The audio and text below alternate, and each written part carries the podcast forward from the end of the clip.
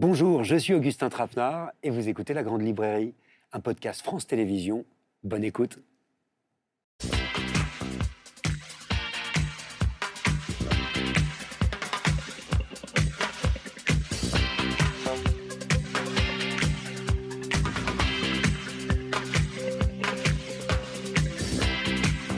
Bonsoir, bienvenue dans la Grande Librairie. Ce soir, on interroge le sacré et la spiritualité dans les livres, mais aussi dans notre quotidien que l'on vive d'ailleurs avec ou sans la foi. Bonsoir Eric Emmanuel Schmitt. Bonsoir. Merci d'être avec nous avec le défi de Jérusalem, qui est un récit de pèlerinage en Terre Sainte, postfacé, s'il vous plaît, par le pape François.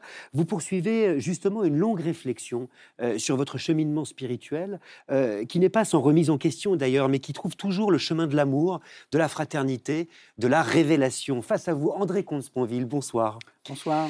Philosophe, lui aussi lu et traduit euh, dans le monde entier, chantre d'une spiritualité sans Dieu. La clé des chants est un recueil de textes brefs, lumineux, de réflexions, d'impromptus, euh, comme vous dites, qui abordent des sujets graves, euh, intimes également, comme la détresse ou le deuil, qui nous aident à vivre avec sans Dieu. Alors vous allez dans un premier temps euh, échanger tous les deux et vous rejoindront sur ce plateau l'écrivaine Eliette Abécassis et le dessinateur et auteur de BD Négib qui publie une formidable bande dessinée sur l'épopée millénaire de la Bible qui est, je vous le rappelle, le livre le plus lu, le plus commenté, le plus traduit au monde.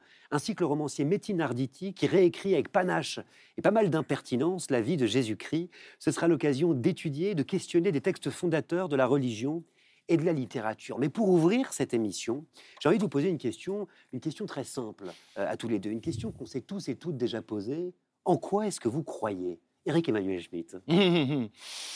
Moi, si vous me demandez est-ce que Dieu existe, je vous réponds je ne sais pas, mais je crois que oui. Et je pense qu'André va répondre je ne sais pas, mais je crois que non. Moi, je me définis comme un agnostique croyant.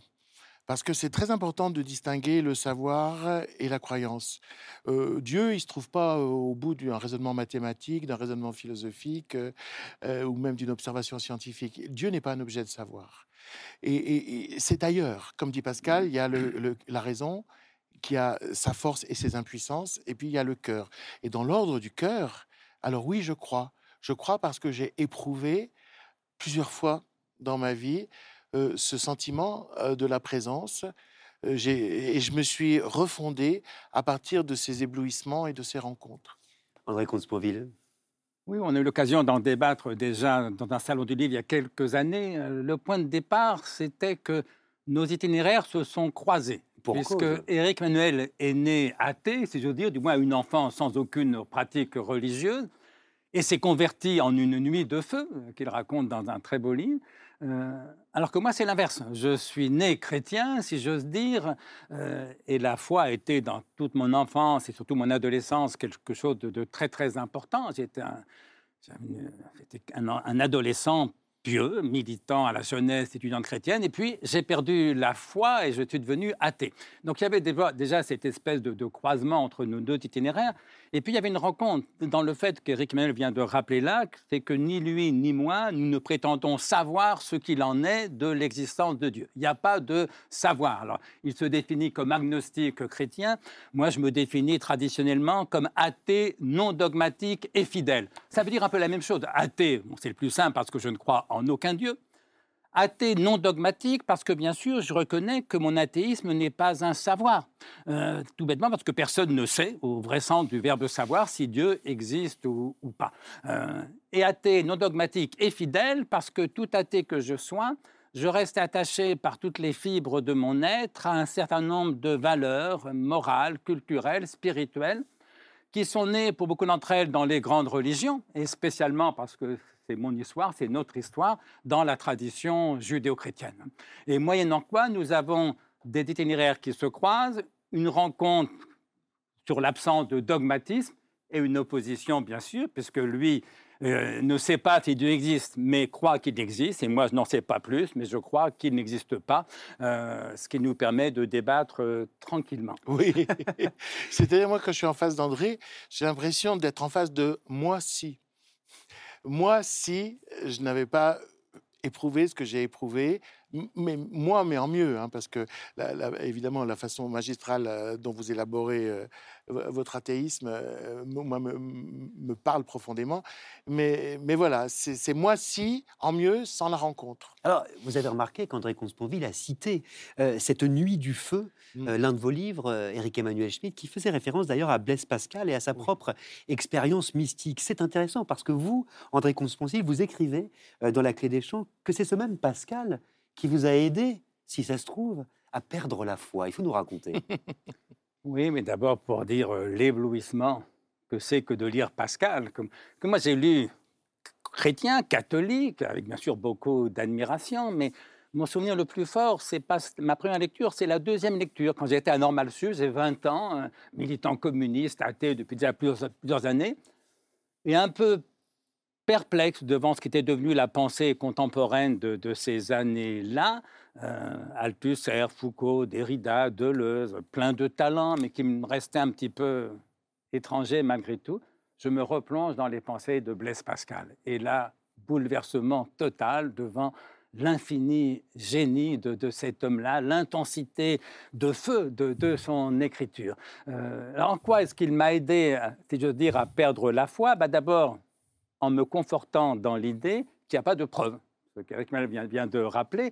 Et, là-dessus, Pascal est bien plus lucide que Descartes, bien plus lucide que Leibniz ou Spinoza. Tous ont prétendu prouver l'existence de Dieu. Et Pascal leur explique qu'il n'y a pas de preuve, il n'y en aura jamais. Que Dieu est sensible non pas à la raison, mais au cœur. C'est ce qu'on appelle la foi. Et, j'en étais d'accord. Euh, sauf que les arguments, puisque quand même dans les pensées, il y a une dimension apologétique que Pascal donne pour justifier rationnellement la croyance, me laissait un peu réticent. Les miracles, je suis comme vous, j'attache pas beaucoup d'importance. Les témoins qui se feraient égorger, euh, j'y crois pas beaucoup plus. Euh, alors qu'en revanche, il était d'une lucidité décapante pour tout le reste. Euh, je crois, je le lis dans, dans mon texte, au fond, ce qu'il y a de formidable chez Pascal, c'est qu'il ne croit qu'en Dieu. Mais pour tout le reste, la politique, l'histoire, l'amour, l'amitié, il est d'une incrédulité totale. Et donc Pascal a été mon maître d'incroyance. Voilà. Et comme il ne croit qu'en Dieu, bah, une fois que vous perdez la foi, qu'est-ce qui reste? Il reste une incroyance. Vous me demandiez en quoi croyez-vous? Je vous dirais volontiers, je ne crois en rien, euh, parce que je me contente de connaître le peu que je peux connaître, de faire ce qui dépend de moi, d'aimer quand j'en suis capable, mais ça n'est pas l'objet pour moi d'une croyance. Voilà, j'ai envie de dire, je ne crois en rien et je ne m'emporte que mieux. Et moi, Pascal a eu l'effet exactement inverse pour moi, parce que euh, moi, né athée dans une famille athée, d'instruction athée, élève de Derrida à Normal Sup, euh, auteur d'une thèse sur Diderot, euh, vraiment bien installé dans l'athéisme, Pascal, c'est celui qui m'a vraiment légitimé en me faisant comprendre que l'esprit, ce n'est pas que l'intellect. L'esprit, c'est aussi le cœur, c'est-à-dire l'imagination, la sensibilité, l'expérience. Et finalement, il donnait... Euh, euh, André a parfaitement raison, Pascal ne, croit en rien sauf en Dieu. Euh, mais il montrait que l'esprit avait besoin de nourriture que la raison était incapable de lui donner. d'ailleurs, vous parlez beaucoup d'athéisme dans le défi de Jérusalem. il y a cette phrase que j'ai relevée L'athée est celui qui croit en la mort, il y voit le néant, le chrétien est celui qui croit en la vie dont il attend qu'elle triomphe du néant. Qu'est-ce que vous voulez dire? J'étais un peu insolent pour une fois. Oui, une formule que je vous reprocherais ah, volontiers, amicalement, mais volontiers. Une discorde. Non, c'est-à-dire que euh, pour moi, la mort n'est pas un objet de savoir, pas plus que Dieu. C'est un mystère auquel nous sommes confrontés. Et euh, je me méfie de toute personne qui prétend avoir un savoir sur la mort. Donc quelqu'un qui me dit la mort, euh, c'est le purgatoire et puis la troisième à gauche, c'est le paradis, je ne l'écoute pas. Mais quelqu'un qui me dit la mort, c'est le néant. aussi, je ne l'écoute pas parce que je me dis d'où tirez-vous ça? Donc pour moi, la mort est une inconnue absolue. Et qu'est-ce que c'est que d'avoir la foi? C'est habiter l'ignorance la même ignorance que nous partageons tous, parce qu'on est frères en ignorance, ça c'est certain. Mais c'est habiter l'ignorance avec confiance. Et euh, donc moi, je n'ai aucune considération sur la mort, je n'y pense pas, ni je ne l'espère, ni je ne la crains.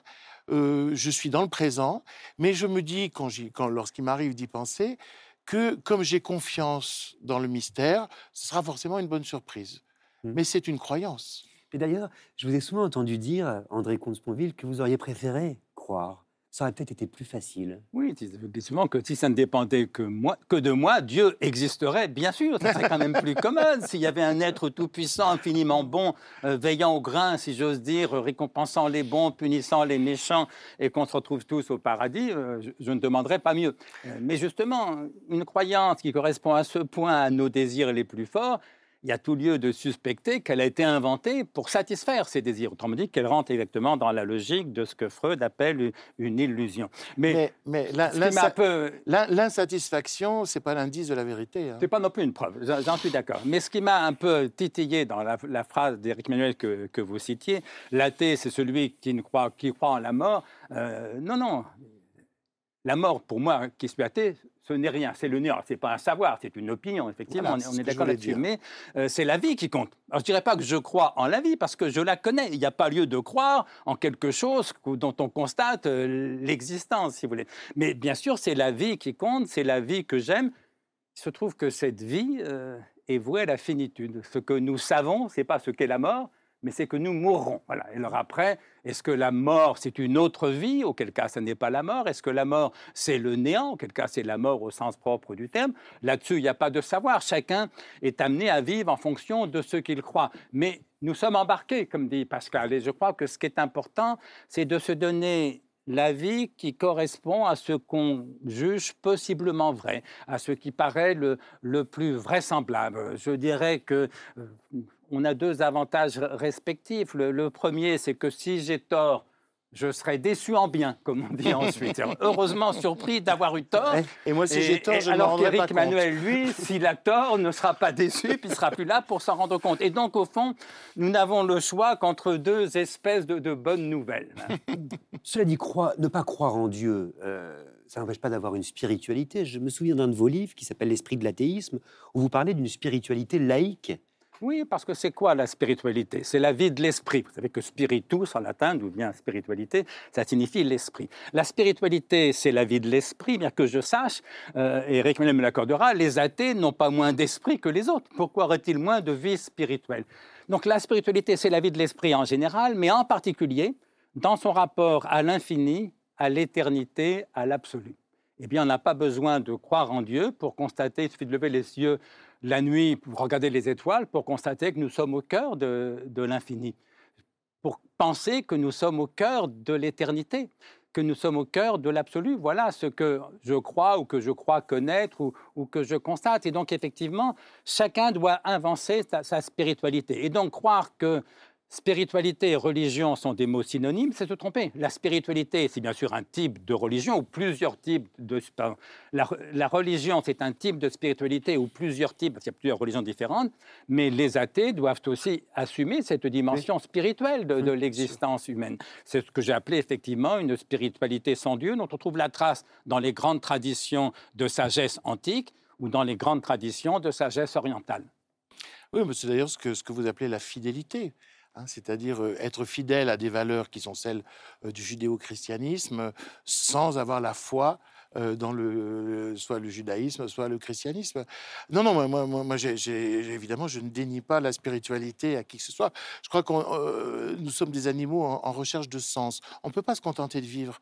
On a besoin d'habiller de, de, le monde visible d'un sens, une naissance Qu'est-ce que ça signifie? Une mort Qu'est-ce que ça signifie? Un amour, un désamour, une maladie On a besoin de tout habiller de sens. Et euh, les, religions sont des pourvoyeuses de sens puisqu'elles offrent des spiritualités, mais un athéisme radical est aussi pourvoyeur de sens. En l'occurrence, et c'est intéressant de le noter, on observe un recul constant euh, de la foi en France, toute religion confondue. En 2023, moins d'un Français sur deux, 44% exactement, euh, dit croire en Dieu, contre 66% il y a 75 ans. Pourquoi est-ce qu'on croit de moins en moins? Bon, Je crois qu'on est vraiment dans un siècle d'un matérialisme quand même écrasant. Euh, c'est-à-dire que c'est pour ça qu'il faut se battre, y compris pour une spiritualité euh, athée.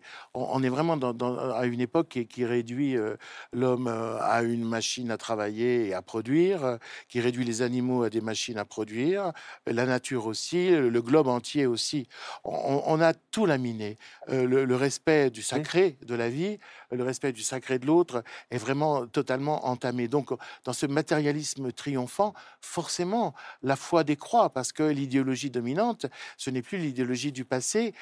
Mais ce que je veux dire, c'est que dans le passé, on croyait plus, mais on croyait pas mieux. Vous voyez ce que je veux dire? C'est la qualité de la foi qui, qui, importe. Dans le passé, pourquoi on croyait beaucoup? Mais parce que c'était l'idéologie partagée. Vous voyez? Aujourd'hui, on croit moins parce que l'idéologie partagée, elle est le matérialisme. Donc, moi, je vois surtout ça. Après, il y a un déphasage aussi des églises euh, et des institutions par rapport au monde moderne aussi. Et vous posez quand même une question intéressante. Je me tourne vers André euh, Comte-Sponville. Quelle place pour ce qui ne s'achète pas? Quelle place pour l'invisible aujourd'hui, plus que jamais ben, C'est à chacun d'y répondre. Hein. Voilà. Tout homme a son prix pour lequel il est prêt à se vendre, dit-on parfois. Ben, la vraie question, c'est qu'est-ce que vous refuseriez de vendre, quel que soit le prix qu'on vous propose? Eh bien, on va trouver quoi? On va trouver effectivement l'amour, la morale, la fidélité, comme vous disiez. On va trouver aussi certaines expériences spirituelles, ce rapport à l'éternité, à l'infini, à l'absolu que, j'évoquais. Autrement dit, nous sommes doués d'esprit. Et au fond, c'est ce qu'il y a de plus intéressant dans, dans la condition humaine.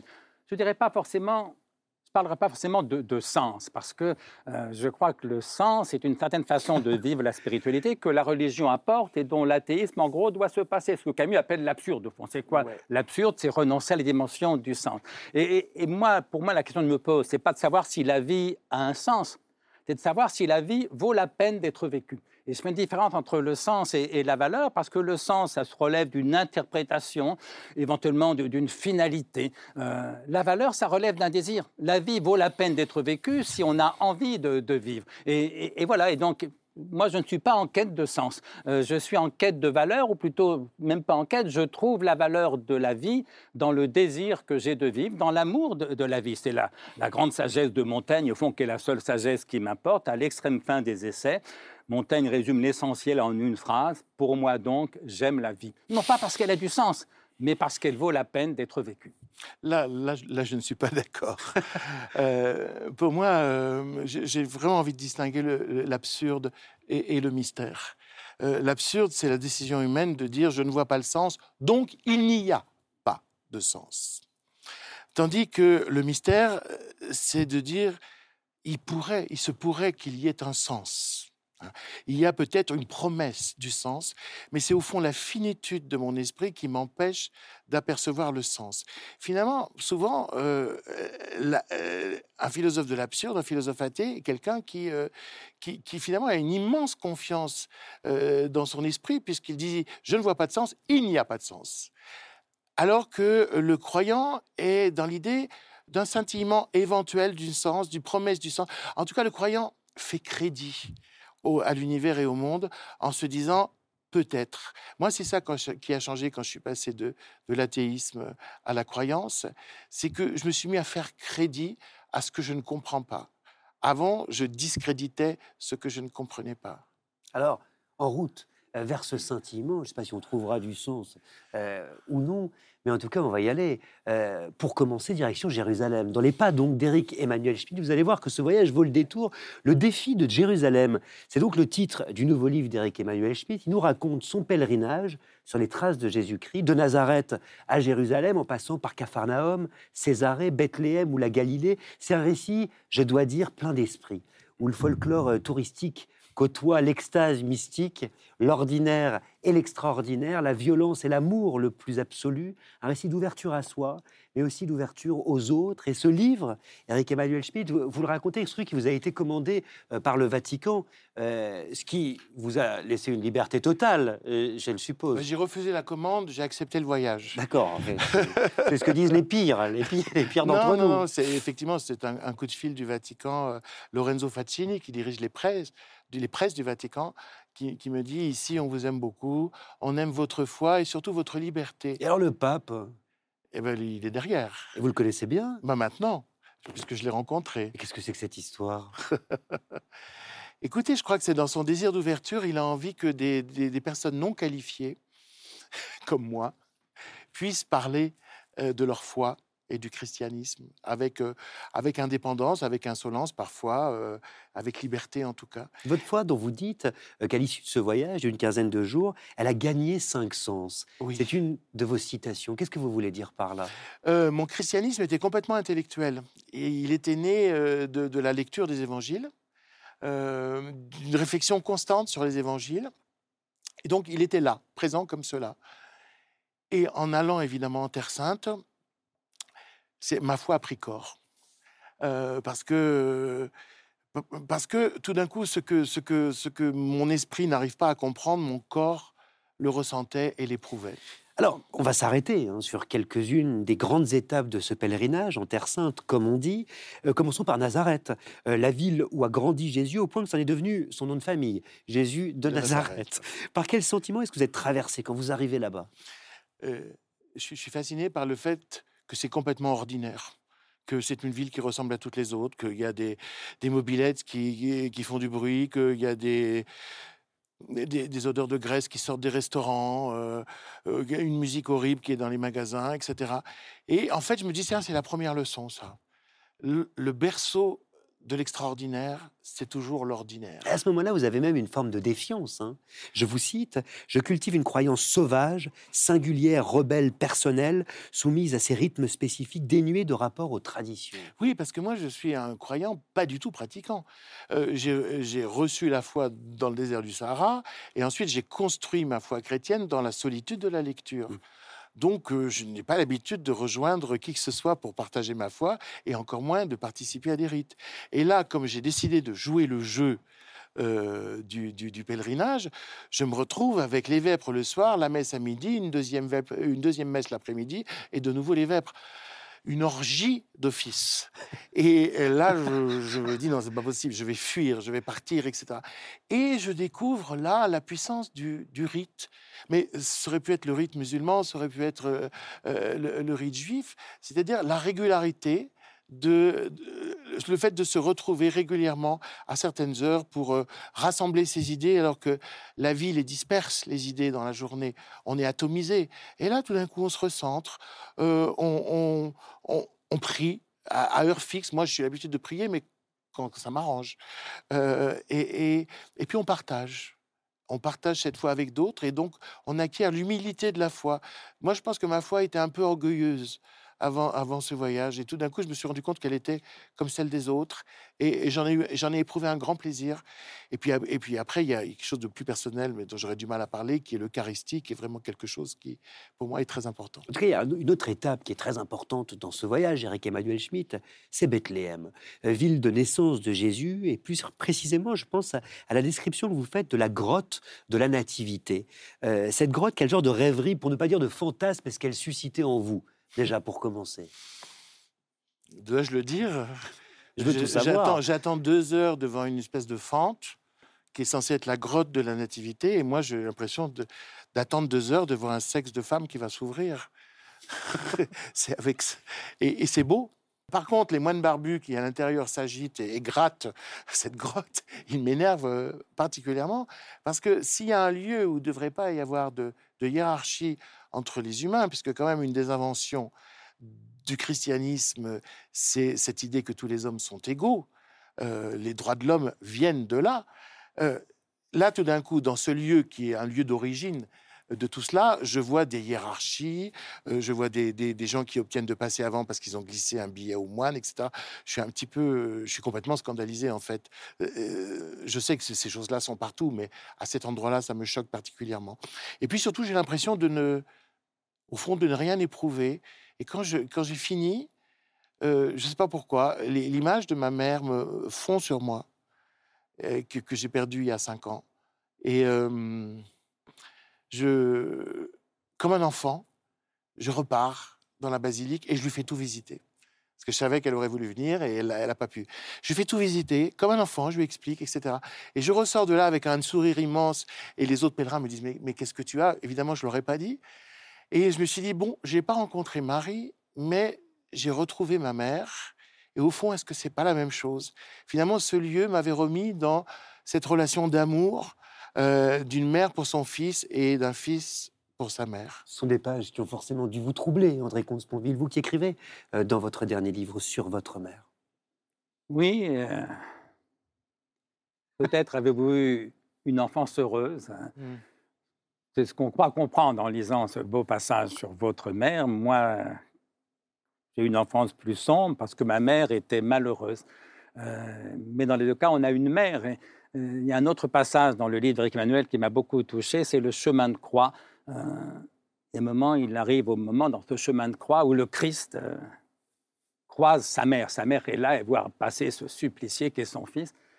Et j'ai retrouvé cette émotion bouleversante, c'est-à-dire que le Dieu d'Éric Emmanuel, je respecte évidemment sa foi, ça, va sans dire, mais au fond, il ne me touche pas vraiment amour, bon, soit. Mais la moindre mère, mmh. si elle est aimante, mais elles le sont presque toutes, mmh. me touche beaucoup plus que le Dieu des chrétiens, des juifs ou, des musulmans. Et c'est pour ça, effectivement, ce passage sur la mère d'Éric Emmanuel, en l'occurrence, euh, et aussi sur la, sur la Vierge Marie, euh, qui est la, de mère universelle. Au fond, ce que j'aime dans le christianisme, entre autres choses, mais c'est que Dieu soit Père. Pour moi, il aurait été maire, ça aurait été encore mieux, mais le, machisme méditerranéen ne le permettait pas. Bref, c'est cet amour euh, parental euh, et que Dieu est une famille par Joseph et, par Marie. Et là, il y a quelque chose, une dimension anthropologique, humaniste, qu'on ne trouve pas dans toutes les religions, tant s'en faut, et qui fait qu'effectivement, euh, si, j'ose dire, je suis content d'être né chrétien et de rester fidèle spécialement à, à cette religion-là. Pas tellement pour leur Dieu, euh, mais pour le Dieu Père et, pour la mère, euh, la mère de Dieu, en l'occurrence Marie. Mais, ce que j'entends aussi dans le récit d'Éric Emmanuel Schmitt, c'est le doute constant, les remises en question qui pour autant euh, permettent à un moment donné des moments de révélation. Et je pense évidemment à ce moment où vous vous agenouillez dans la basilique du Saint-Sépulcre, là où le corps du Christ aurait été déposé après avoir été descendu de la croix, et là se produit quelque chose d'incompréhensible. C'est ce que vous décrivez, Eric Emmanuel Schmitt. Qu'est-ce qui s'est passé? Qu'avez-vous vu? Qu'avez-vous senti? Ben, C'est-à-dire, c'est dans le moment de ma vie où j'étais le plus voltairien, le plus cynique, le plus moqueur, que j'ai été traversé par l'émotion contraire. Donc j'étais au Saint-Sépulcre, je ne sais pas si vous y êtes allé, c'est un souk, c'est un bazar, c'est insupportable, c'est moche. Euh, on voit des, moines de différentes orthodoxies euh, qui, se, qui, bataillent. Euh, je, vois des gens qui, embrassent des pierres, qui, mettent de l'huile, qui allument des bougies, qui touchent les cloisons.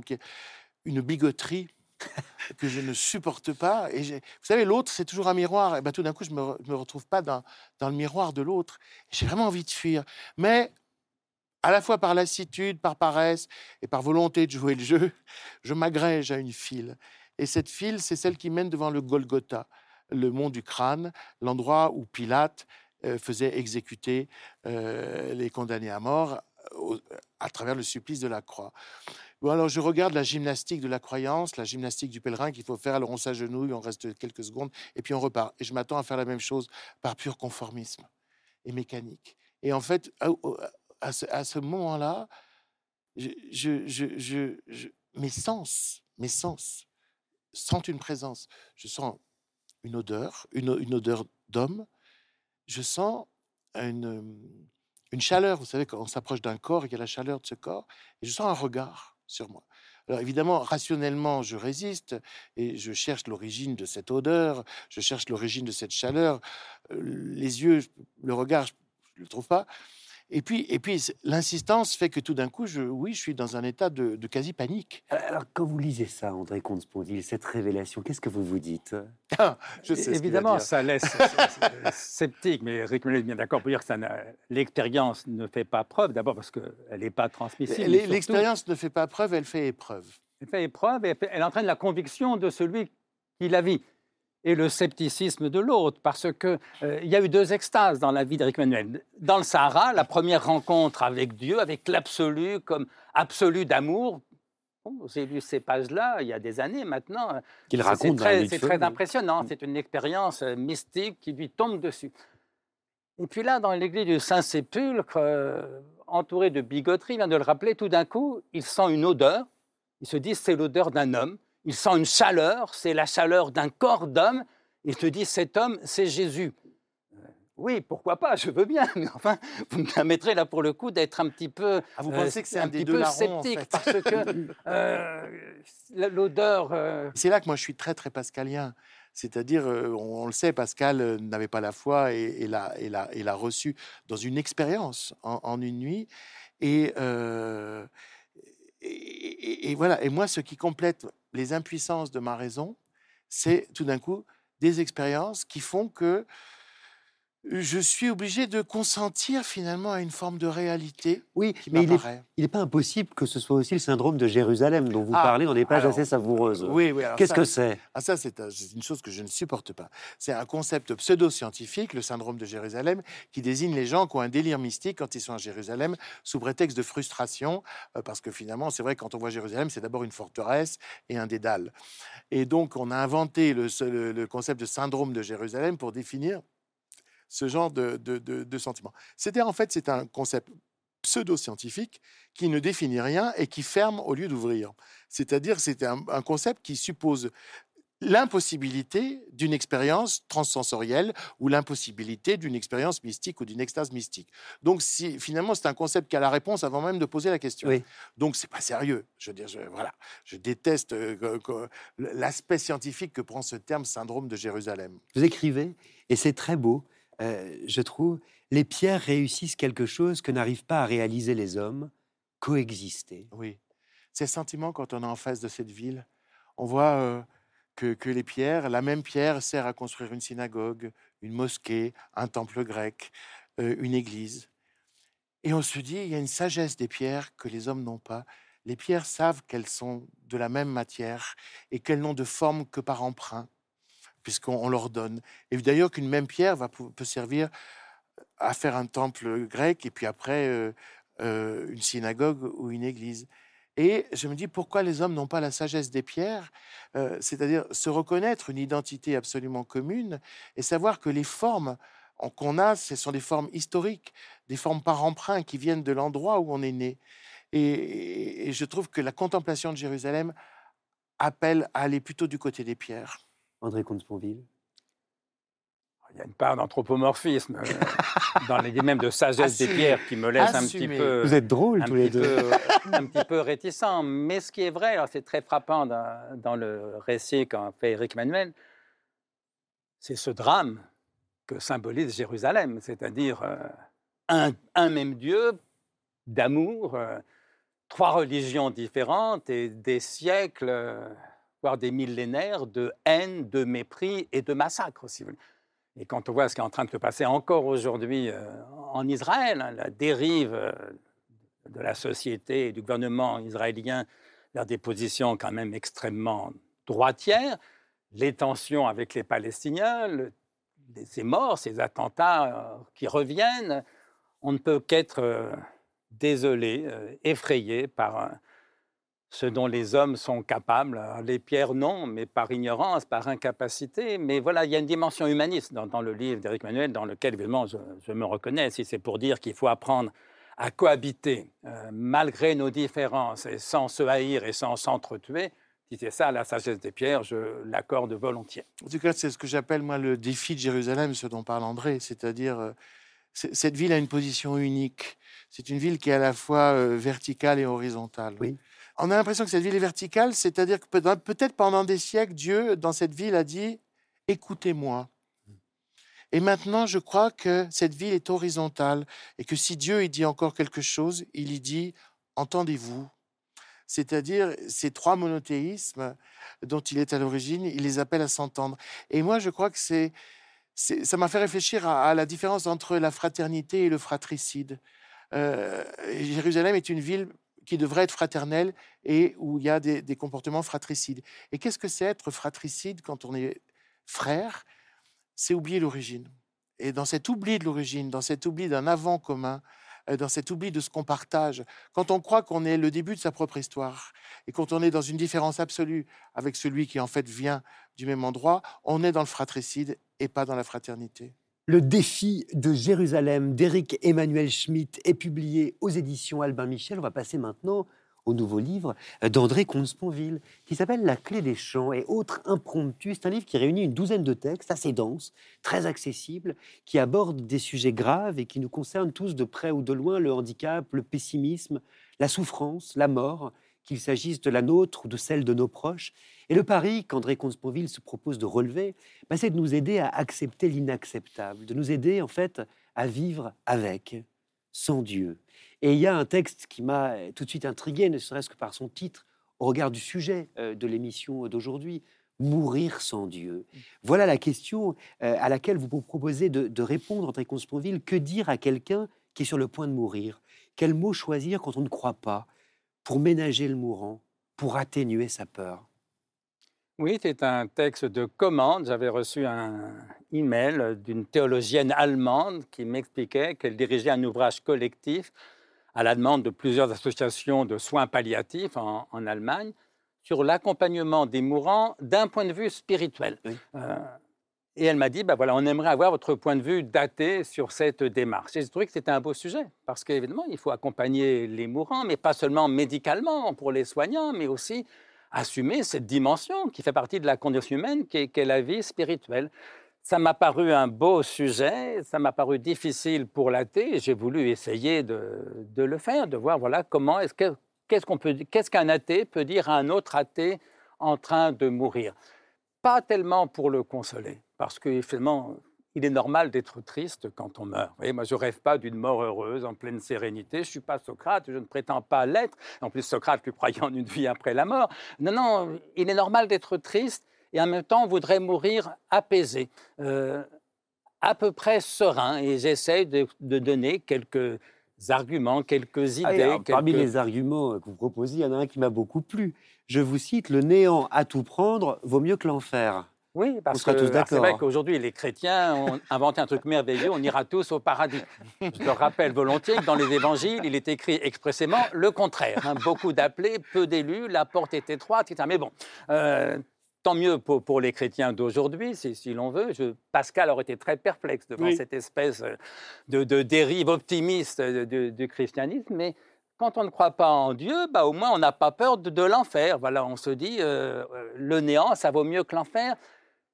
Et puis, comme dit Brassens, tu n'auras plus jamais mal aux dents. Vous savez, c'est cette très jolie formule de, Voltaire, qui était pourtant un grand vivant. Si quelqu'un aimait la vie, c'était bien Voltaire.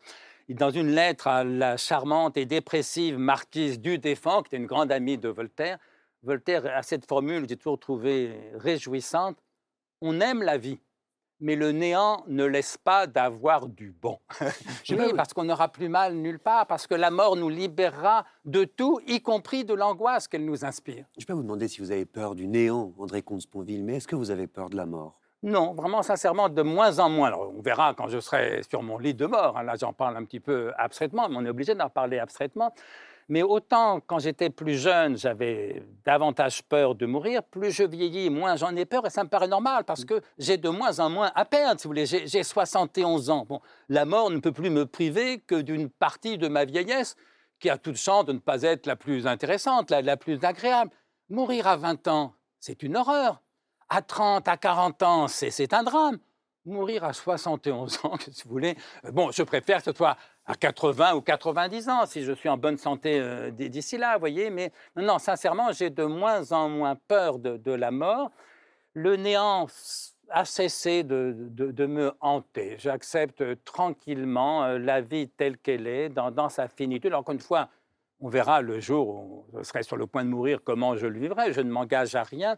Et puis, ça ne m'importe pas tellement. Vous savez ce que s'écrit si joliment Montaigne euh, si, vous ne savez mourir, ne vous en souciez pas. Nature vous en, informera sur le champ pleinement et suffisamment. Autrement dit, on va tous mourir. Comme disait je ne sais plus quel écrivain qui était un, un, vieil, un vieil enseignant, il disait, au fond, la mort, c'est le seul examen que personne n'ait jamais raté. Et donc, voilà, je, vous rassure, je suis certain que je réussirai bien à mourir.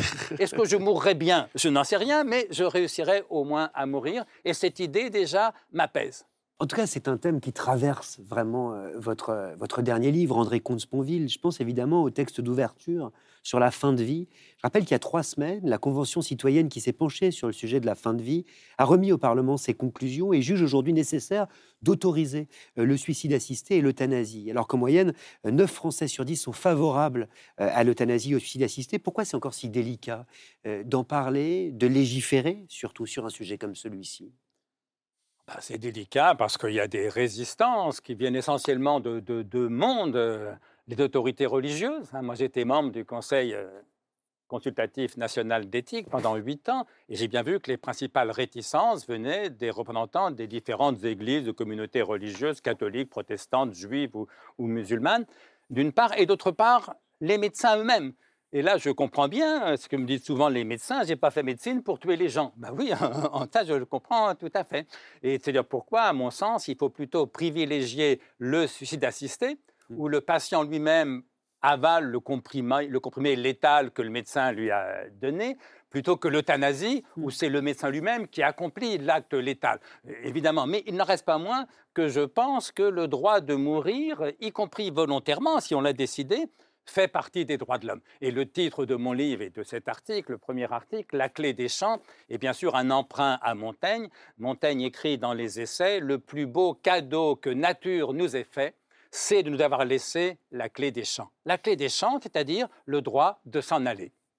Eh bien, on va penser que je, devrais ne pas être d'accord. Je suis souscrit absolument à toutes les pages extraordinaires qu'a écrit André dans ce livre. C'est un très beau texte. Oui, sur le, sur, je suis évidemment contre le droit de tuer, mais je suis absolument pour le droit de mourir. Et euh, mais, mais moi, j'intègre ça dans mon christianisme. C'est-à-dire, c'est l'amour qui prévaut. Je pense à la mère de, ce garçon Humbert euh, qui, qui, qui a donné la mort à son fils. Vincent Imbert. Vincent, Imbert, parce qu'il était tétraplégique, euh, à peine conscient, enfin, dans la prison de son corps, euh, peut-être pour 60 ans. Et euh, il avait visiblement manifesté la volonté de mourir et, elle lui a donné cette mort. C'était par amour. Et au droit, j'ajoute la notion d'amour. Donc ça me semble pas du tout, moi, incompatible. Tout en ayant conscience. avec ma lecture des évangiles. Que vous êtes dans une forme de dissidence. Oui, mais ça, oui, oui, oui. Mais je connais plein de prêtres qui disent la même chose. Oui, mais c'est un cas, enfin, non, singulier, mais pas si rare que ça. Eric Manuel, alors, un, il a le courage d'être vraiment chrétien euh, et de prendre les choses au sérieux, y compris l'Eucharistie. Bon, et, je trouve ça culotté d'assumer cette dimension d'un christianisme au, sens propre du terme. Et en même temps, bah, il comprend bien que l'Église se trompe en menant un combat essentiellement sur des problèmes moraux sur lesquels les évangiles ne disent rien. Parce qu'au fond, essayer de trouver dans les évangiles une réponse sur la question du suicide assisté, ou pire sur la question du préservatif, quand on voit que des papes, et des papes respectables par ailleurs, se sont battus avec une obstination un peu dérisoire contre le préservatif, mais quelle ligne dans les évangiles leur donne raison Aucune, évidemment. Et donc voilà, j'aime beaucoup Eric Manuel qui soit à la fois vraiment chrétien, au sens le plus propre du terme, et pas du tout prisonnier des réflexes frileux dans lesquels l'Église catholique s'enferme depuis euh, plusieurs siècles. La fin de vie, elle est très présente, je le disais, dans votre livre, André Comte-Sponville, un livre où vous abordez avec beaucoup de franchise un sujet très intime, ce qui est très rare euh, chez vous. Et je dois dire que le texte auquel je fais référence est bouleversant. C'est le suicide de votre mère euh, en 1986. Ce texte, vous dites que vous l'avez écrit à la suite d'une grande librairie. Oui, c'est vrai. Il y a un peu plus d'un an. François Bunel m'avait invité à la grande librairie. Pendant tout le début de l'émission, j'étais le seul auteur euh, présent et François Bunel avait choisi de me poser des questions très biographiques sur, mon enfance. Et donc je réponds, je parle de ma mère, je parle de mon père, je quitte l'émission deux heures plus tard, un peu, un peu réticent, me disant, mais pourquoi j'ai tellement parlé de moi? Il y a une part d'indiscrétion. Donc je me le reprochais un peu, sauf que j'arrive chez moi et dans les jours qui ont suivi, j'ai reçu des dizaines de mails de gens que je ne connaissais pas, de lecteurs et plus souvent de, de lectrices, qui me demandaient, mais dans quel livre avez-vous parlé de ce que vous avez dit François Munel? Je répondais, bah, dans aucun livre, je ne l'ai jamais écrit. Et plusieurs m'ont dit, bah, écoutez, écrivez-le. Et donc c'est la première fois que j'ai écrit un livre, non pas sur commande, ça, ça peut déjà m'arriver, mais sur la commande de lecteur suite à une émission de, télévision. Sinon, j'aurais jamais, je crois, osé écrire ce texte. C'est en effet de très loin le texte le plus intime que j'ai jamais écrit et sans doute que j'écrirai jamais. Et vous, vous commencez ce texte par cette euh, phrase euh, très forte Tout était faux en elle, sauf le malheur. C'est la première phrase euh, qui vous vient. lorsque votre frère vous apprend par téléphone le suicide de votre mère en mars 86, qu'est-ce que ça veut dire, cette phrase? Oui, ben, ça veut dire que ma mère était malheureuse et dépressive, mais que bien sûr, elle avait, comme tout le monde, euh, des moments de gaieté, de bonheur au moins apparent, euh, de bonne humeur. Sauf que quand elle semblait heureuse, ben justement, ça sonnait faux. On sentait qu'il y avait une part de théâtre, de, cinéma, d'histrionisme, comme disent aujourd'hui nos, nos, psychiatres. Alors qu'à l'inverse, quand elle était malheureuse, quand elle me pleurait dans les bras, ça sonnait tragiquement vrai. Et, donc, j'en avais tiré dans ma petite tête d'enfant ou d'adolescent l'idée que la joie était du côté de l'illusion, du semblant, du, du chiquet, du cinéma, et que la vérité était du côté de la tristesse. Et donc j'étais assez mal parti dans, l'existence finalement. Heureusement que j'ai fait de la philosophie, parce que les philosophes, à commencer par les Grecs, mais aussi bien Spinoza, Montaigne, m'ont appris l'inverse. À savoir que c'est l'illusion qui rend malheureux, parce que toute illusion débouche sur une désillusion et que, à l'inverse, c'est la vérité qui permet de prendre sa vie en main. Et ce que je raconte, et peut-être aussi quant au fond à l'origine de ce texte, au-delà de la commande de téléspectatrice, euh, c'est le courrier que j'avais reçu d'un psychanalyste après mon tout premier livre, Le mythe d'Icare. Un psychanalyste m'avait écrit pour me dire qu'il était d'accord avec la critique que j'entreprenais des illusions, des espoirs, des espérances, etc. Parce que, me disait-il, en tant que psychanalyste, je constate que l'espérance est la principale cause de suicide. On ne se tue que par déception.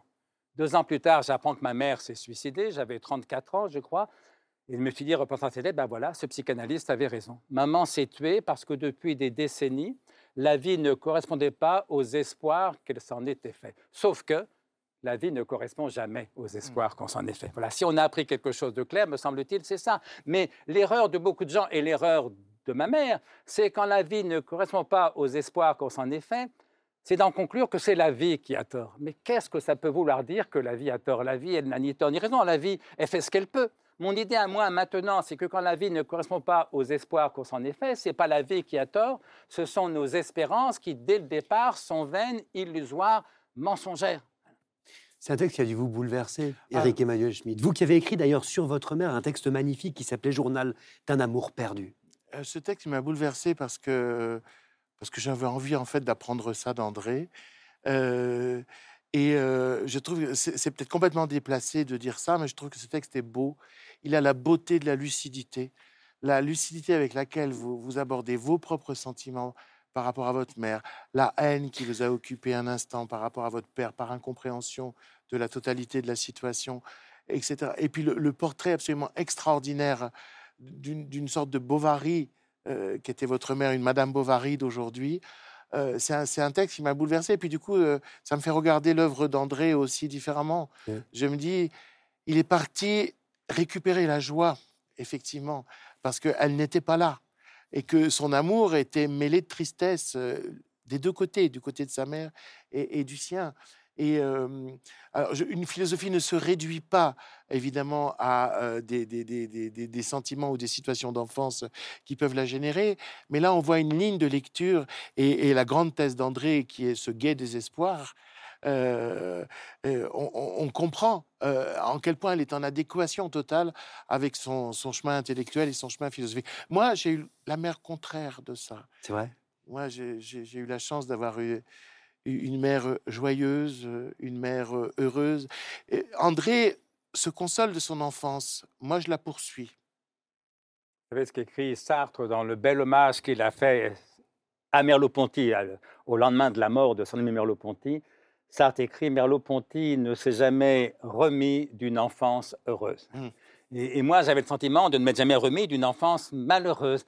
Et j'en ai tiré la conclusion en lisant ce texte de Sartre qu'au fond, heureuse ou malheureuse, on ne s'en remet jamais tout à fait. Mais je pense qu'en effet, avoir une enfance heureuse, c'est une grande chance dans la vie. Et c'est vrai que moi, c'est l'inverse. C'est-à-dire que j'ai grandi, j'ai appris à vivre et à aimer dans le malheur de ma mère. C'est ça l'expérience initiale. Et donc, la bonne humeur, la joie, la sérénité, ça ne vient pas de ça. Moi, toute mon enfance, j'avais une peur bleue que ma mère se suicide. Elle avait fait deux tentatives quand nous étions petits. Et j'ai passé toute mon enfance et le début de mon adolescence à craindre qu'elle ne recommence et qu'elle ne réussisse ce coup-ci son suicide. Et voilà, quand on passe toute son enfance dans le chagrin de voir sa mère malheureuse et dans l'angoisse qu'elle ne se suicide, il faut beaucoup faire de philosophie après pour retrouver un peu de sérénité et, de joie de vivre. Lisez La clé des champs et autres impromptus d'André Comte-Sponville, c'est publié aux presses universitaires de France. Et puisqu'on parlait de rêve, justement, ceux qui n'hésitent pas, comme le préconisait pour le coup Jean-Jacques Goldman, à aller au bout de leurs rêves, n'en déplaise à André Comte-Sponville, ici présent, sont les libraires. Indépendants, notamment, on se retrouve dans un instant avec Eric Emmanuel Schmitt et André Consponville, qui seront rejoints par Eliette Abekassis, Nejib et Métine Arditi pour enrichir cette discussion passionnante. Pour l'heure, on fonce à Châteauroux, chez Élodie Bonafou de la librairie Arcane. C'est un sujet signé Inès de la mode Saint-Pierre. La lecture, en général, c'est une histoire de transmission. Alors, c'est la transmission à l'intérieur d'une famille, c'est aussi la transmission à l'école, avec les amis.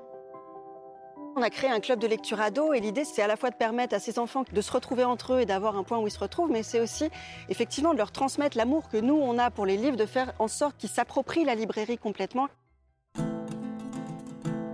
Je suis toujours allée chercher dans la lecture à un moment ou à un autre du calme. Et c'est vrai qu'on a euh, besoin de souffler. C'est quelque chose que j'aime beaucoup en littérature, des livres qui ont du souffle. Tu sais ce qu'on appelle des livres qui ont de l'ampleur et qui, à un moment ou à un autre, nous emmènent bien au-delà de ce que dit strictement le texte, les mots, et où on sent qu'on est emmené dans quelque chose véritablement. Mon cri de joie, c'est Orgasme à Moscou d'Ilzenrat. C'est une parodie de roman d'espionnage. C'était extrêmement subversif à l'époque où c'est paru, dans les années 70. Euh, maintenant, évidemment, on a perdu ce côté politique subversif. Pour autant, ça reste un roman totalement en roue libre, totalement déjanté. C'est d'un mauvais goût, absolument réjouissant. Je crois que c'est le seul livre qui m'ait fait pleurer de rire, vraiment, et pourtant, je suis pas un public facile. Le livre féministe, c'est à l'origine Notre Père Obscur de Kautar Archi, qui est écrit à, hauteur d'une jeune fille qui entre dans la maison des femmes avec sa mère. C'est pas une prison, mais c'est une maison où les hommes enferment les femmes, soit parce qu'elles ont failli, soit parce qu'elles sont soupçonnées d'avoir failli, soit juste parce qu'elles dérangent. C'est une écriture à la fois euh, suave, dense et très fine, euh, qui dit les, corps enfermés dans cette maison des femmes, qui dit aussi euh, la, la rancœur et la solidarité. C'est un Très, très beau texte. Le grand livre noir, c'est Niels. C'est l'histoire d'un résistant danois qui, dans les tout derniers jours de la guerre, apprend que son meilleur ami est sur le point de passer aux assises à Paris pour collaboration. On voit beaucoup de néo-résistants qui ont été des collabos, on voit beaucoup de, de, résistants qui ont du mal à faire valoir leur lettre de noblesse une fois que la libération a eu lieu. On voit le retour des gens des camps. Et vous avez toute une population qui va devoir réapprendre à vivre ensemble et retrouver sa place dans cette société de l'après-guerre. Il faut lire ce livre-là pour la reconstitution historique qui est extrêmement juste et extrêmement fine, et surtout pour sa chute qui est absolument redoutable. Les vers auxquels je pense le plus souvent sont ceux d'Aragon, tirés du regard de Rancé. Un soir j'ai cru te perdre, et de ce soir je garde le pathétique espoir d'un miracle incessant. Mais la peur est entrée en moi comme une écharde. Il me semble que je retarde à tenir ton poignet, la fuite de ton sang. J'aime ces vers parce qu'encore aujourd'hui, ils disent la, la, les épreuves de la vie, la façon dont on passe à autre chose, mais dont la cicatrice reste malgré tout et fait partie de la vie. Des vers d'Aragon sur les épreuves de la vie, une formidable libraire. Et en plateau, ce soir, dans la grande librairie, Éric Emmanuel Schmitt, André Comte-Sponville, mais aussi Eliette à Bécassis, Nejib et Métine Arditi qui vous ont rejoint. Bonsoir et merci d'être là euh, tous les trois. Métine Arditi, euh, on vous doit de grands romans tels que Le Turquetto, encore Rachel et les siens. Et on connaît votre intérêt euh, pour les religions. Votre nouveau roman, Le bâtard de Nazareth, vient de paraître chez Grasset. C'est une formidable et audacieuse variation sur les évangiles dans laquelle vous nous racontez la vie de Jésus comme on ne l'a jamais lu Eliette Abekassi, vous êtes romancière et philosophe, et avec le dessinateur et auteur de bande dessinée Nejib qui est à vos côtés, vous signez une bande dessinée très impressionnante euh, dans laquelle vous explorez l'épopée millénaire du plus grand best-seller de l'humanité, j'ai nommé la Bible, et en ce sens vous ajoutez une nouvelle pierre à cet édifice de transmission que vous bâtissez hein, euh, depuis plus de 20 ans à travers vos livres. Et c'est avec vous deux, et avec ce livre qui s'appelle Sefer, donc euh, Eliette Abécassis et Égypte, que j'aimerais euh, poursuivre notre discussion. Ma première question est vraiment de l'ordre du lexique. Ce mot Sefer qui donne le titre à votre livre, qu'est-ce que c'est? C'est le rouleau. Le rouleau. Et c'est bien l'histoire de ce rouleau qu'on a voulu faire, qu'on a voulu écrire. C'est-à-dire pas l'histoire de la Bible, on va jamais parler finalement euh, du manuscrit, du contenu de la Bible, mais de comment la Bible a été écrite et comment ce rouleau a voyagé à travers le temps pour arriver jusqu'à nous aujourd'hui. Et ça, c'est incroyable parce que c'est une histoire, voilà, c'est une épopée avec des rebondissements euh, fous. Il se trouve qu'on le recopie depuis des millénaires sur parchemin et à la plume par des scribes et vous nous en avez apporté un, il y avec Assis Oui, j'en ai apporté un parce que, euh, voilà, c'est, euh, ce, qui, ce, qui, est incroyable, c'est qu'on le recopie toujours aujourd'hui exactement de la même façon qu'on le faisait il y a 2000 ans. Et c'est le départ de, de, notre histoire, c'est faire. Donc là, nous avons... Euh, c'est un, un, morceau de la Torah.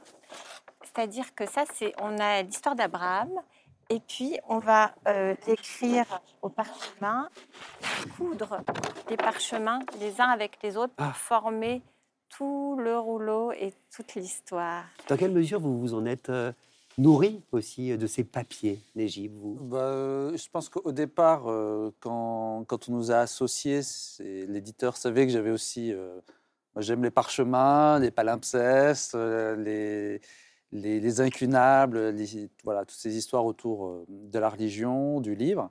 et évidemment, Eliette a commencé à m'envoyer des images, j'ai commencé à regarder des, des, documentaires. On a cette filiation avec Umberto Eco aussi, ce mystère de, l'écriture.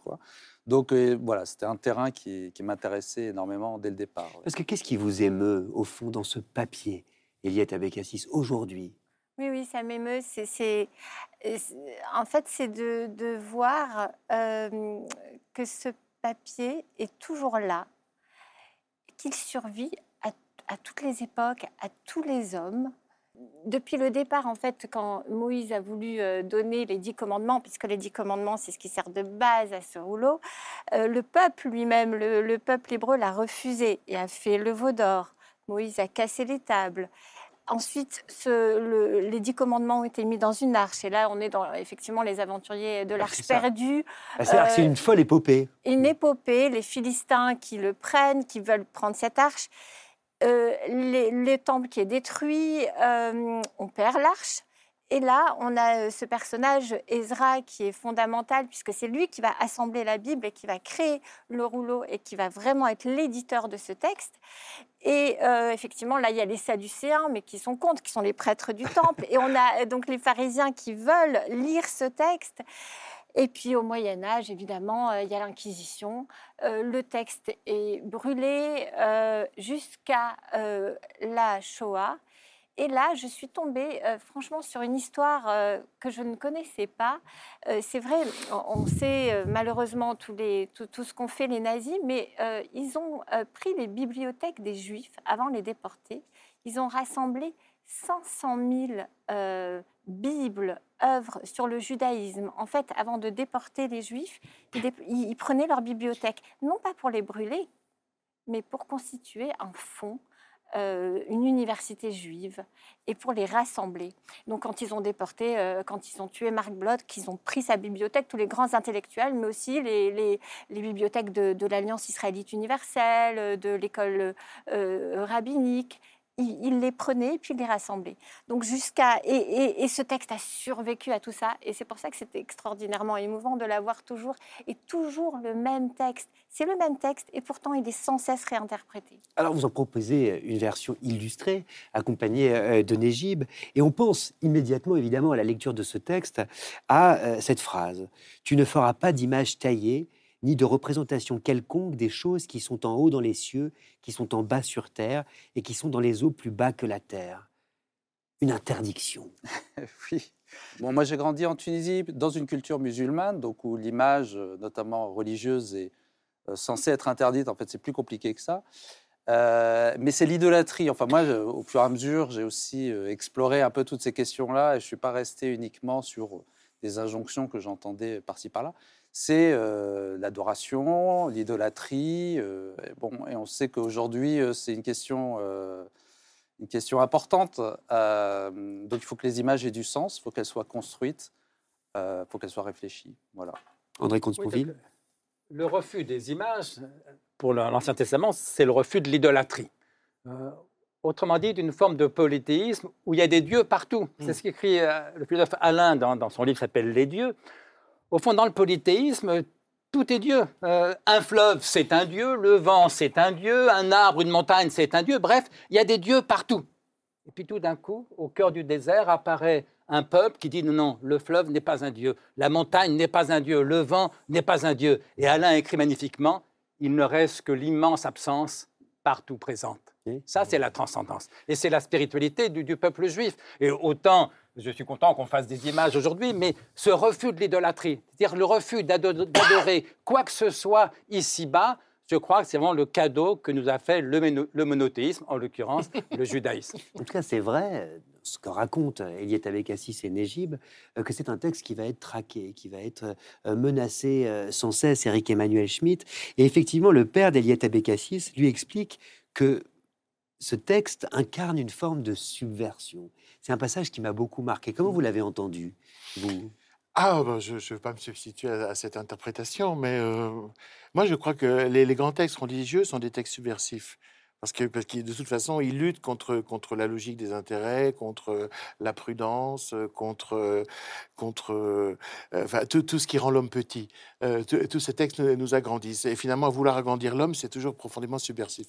Mais chez vous, ça a un autre sens. Oui, alors Moïse euh, a commencé par libérer euh, les, Hébreux euh, de l'esclavage. Hein. C'est un acte de, liberté, en fait, la naissance du peuple juif. Et ça reste toujours cet esprit de liberté qui est tellement essentiel parce que ça permet d'échapper au dogme.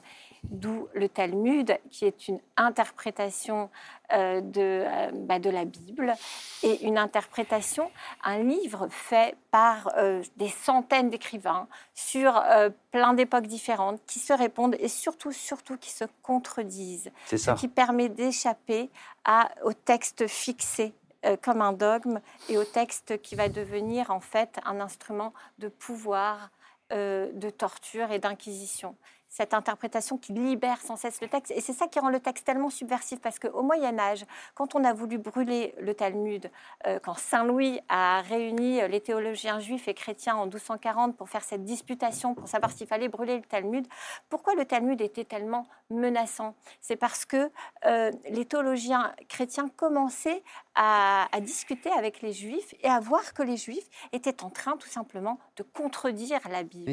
Mais, oui, mais de la réformer en fait, de la contredire, c'est-à-dire de dire non, on ne va pas rester à ce qui est écrit dans le texte, dans ce texte, parce que dans ce texte, il est écrit que quelqu'un qui ne respecte pas le Shabbat doit être lapidé. Peut-être qu'on va faire évoluer cette loi. Et on l'a fait évoluer, et on l'a refait évoluer. Et c'est ce qui est tellement essentiel dans le judaïsme et dans cet esprit talmudique et qui fait que ce texte est subversif. Aussi, ce qui m'a frappé, c'est que c'est quelque chose que je trouve commun aussi, c'est quand même euh, cette idée d'intransigeance ou de résistance. C'est-à-dire que le, départ de ce bouquin avec euh, le père d'Eliette qui continue à écrire comme il y a des, milliers d'années, c'est cette idée de résistance qu'on retrouve dans le christianisme et qu'on retrouve euh, dans, l'islam aussi, chez Mahomet. C'est-à-dire à un moment, il y a des choix et en fait, il y a une intransigeance, c'est-à-dire que, euh, par exemple, Mahomet, à un moment, on lui dit, enfin, les, les lui disent, bon, ils voient que le rapport de force change et ils lui disent, est-ce que on va te laisser faire ta religion, mais tu nous laisses, tu nous laisses notre polythéisme Et apparemment, il est, il est parti réfléchir un peu. Il a, il a dit, non, il n'y a qu'un seul Dieu.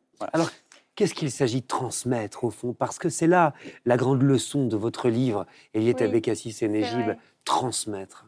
Voilà, c'est le, départ de, cette question. C'est la question que pose mon père, Armand Abécassis, qui est un grand euh, penseur du judaïsme. Euh, et que transmettre Escribe également. Escribe et écrivain. Euh, que transmettre et comment le transmettre? Et je crois que c'est la question fondamentale de notre époque parce qu'il il y a quelque chose que l'on voudrait euh, retenir. Il y a une transmission euh, horizontale à profusion avec les réseaux, avec tout ce qu'on reçoit sans cesse dans une sorte de flux étourdissant. Et puis il y a la transmission verticale de génération en génération. Et euh, ce que l'on va transmettre, c'est ce que nous ont, ce, qu'ont écrit tous ces auteurs, ce qui est écrit dans le texte de la Bible, mais réinterprété. c'est les dix commandements, une certaine idée de l'homme de la morale, c'est tu ne tueras point. Les dix commandements, c'est quand même extraordinaire d'arriver à dire ça, ce, message aux hommes, essayer de, s'améliorer euh, moralement et, euh, et de se cultiver et d'étudier sans cesse. Voilà, c'est ça le message. Lisez Sefer, l'épopée millénaire de la Bible d'Eliette Abécassis en Égypte. C'est publié chez Albin Michel. C'est à mettre entre toutes les mains ne serait-ce que pour le catalyseur d'histoire, de récits, de légendes aussi que ce livre permet. On va y revenir avec Métine Arditi juste après un peu de lecture à voix haute. Cette semaine, Antime Huyghe, l'un des anciens finalistes de notre concours Si on lisait à voix haute, dont vous vous souvenez peut-être, Eric Emmanuel Schmitt, parce que vous étiez juré à l'époque. Antime nous lit un extrait d'un texte ô combien spirituel de l'âme de François Cheng. À tout de suite. Bonjour à toutes et à tous, donc moi c'est Antime, j'ai 19 ans et euh, j'ai participé à la première édition du concours Si on les a à voix haute. Et aujourd'hui, je vais vous lire un extrait de De l'âme, un livre de François Cheng. Ce genre de livre, ce genre de texte plus précisément, ça nous permet d'essayer de trouver quelque chose qui dépasse un peu notre réalité et notre quotidien un peu concret, d'essayer de trouver quelque chose de plus grand. C'est spirituel dans le sens où ça nous pousse à penser, à créer de la pensée, à la fin, il reste à chacun l'âme. La mort corporelle fait partie des lois imposées par le principe de vie même. Elle permet à la vie de se renouveler, de se transformer et d'accéder à un autre ordre d'être. La mort corporelle, notre sœur, la mort corporelle, comme disait Saint François, est incontournable.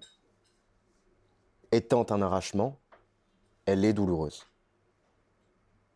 Mais la marche du souffle vital se situe infiniment au-delà de la mort.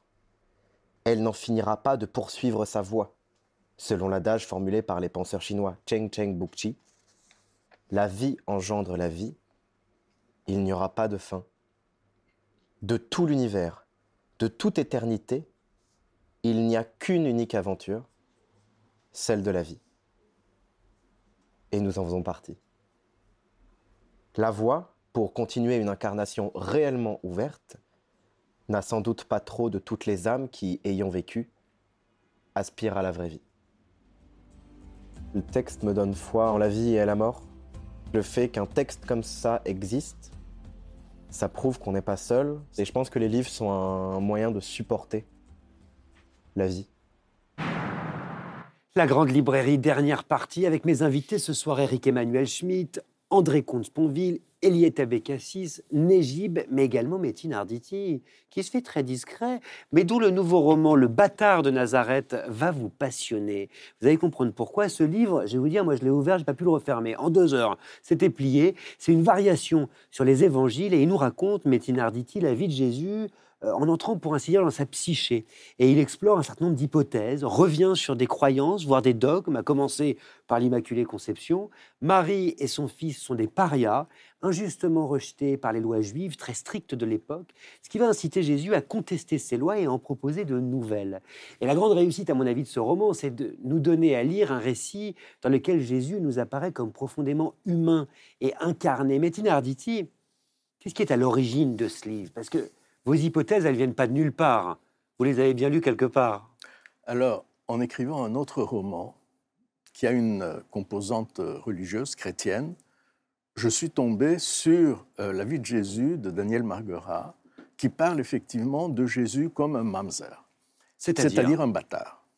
Et là, je me suis dit, il y a quand même quelque chose d'incontournable dans cette histoire, à savoir, à l'époque où Jésus est né, le christianisme n'existait pas. Et le concept d'immaculée conception, encore moins. Euh, donc, euh, qu'est-ce que les, Nazaréens, euh, à cette époque, voyant une jeune fille enceinte, mise enceinte hors mariage, serait-ce par le Saint-Esprit? Peut-être. Qu'est-ce qu'ils pouvaient penser?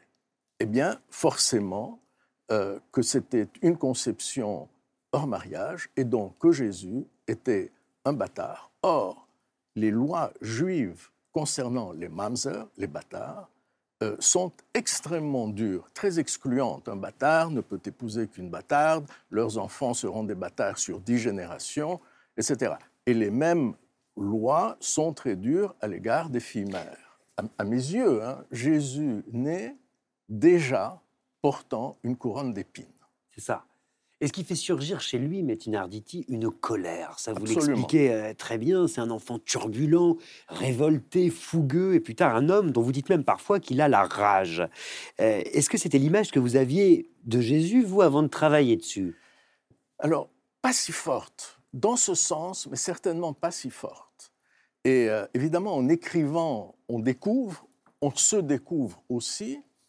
Et c'est vrai qu'en écrivant ce texte, je l'ai écrit très vite, en 31 jours, exactement. En écrivant ce texte, je me suis retrouvé moi-même dans une situation euh, assez parallèle. Au fond, Jésus se sent profondément juif il est en révolte contre l'interprétation des lois juives, plutôt que contre les lois elles-mêmes, mais leur interprétation. Eliette en parlait tout à l'heure, si ce n'est qu'à l'époque, il n'existait pas encore le Talmud, le Midrash, euh, la Kabbale, etc. Mais il y, avait, déjà les pharisiens. il y avait- oui, les oui, mais il n'y avait pas, il n'y avait les- pas les textes. Il n'y avait pas les textes. d'ailleurs. Il n'y avait pas les textes d'interprétation Ouais. qu'on a aujourd'hui. Donc, forcément, il avait face à lui des lois très sèches, très dures, euh, et puis, simplement, il était ostracisé. Euh, les, les- les enfants de Nazareth n'avaient pas euh, l'encouragement de leur maman d'aller jouer avec le petit mamzer. Alors, vous savez que la figure de Jésus est une figure très importante pour André Comte-Sponville, aussi athée fut-il. Qu'est-ce que vous en avez pensé? J'ai trouvé que c'était un livre culotté, comme celui d'Éric Emmanuel, mais pour des raisons opposées. Parce qu'Éric Emmanuel prend le christianisme dans son entier, du moins pour l'essentiel, y compris la résurrection, y compris l'Eucharistie. Bon, la virginité de Marie, c'est pas son problème, mais pour l'essentiel, c'est le vrai christianisme. Et je trouve ça culotté aujourd'hui. Et vous, c'est culotté en un autre sens. C'est une lecture complètement non religieuse de la vie de Jésus. Bien sûr, ce n'est pas Dieu. Bien sûr, sa mère n'était pas vierge. C'est un simple bâtard. Il n'a jamais fait aucun miracle. Les gens le voient marcher sur l'eau, mais en fait, il est sur une barque, mais la brume fait qu'on ne voit pas la Ça a barque. dû vous plaire, Donc, les gens se racontent des histoires. Et Sans puis, surtout, miracle. Ju- Judas manipule Jésus pour Mm. créer une religion Ah dont oui. le fondement est totalement mensonger. Et, et donc, c'est très étonnant. Alors, l'athée que je suis devrait être content de voir une lecture purement rationaliste, humaine de Jésus.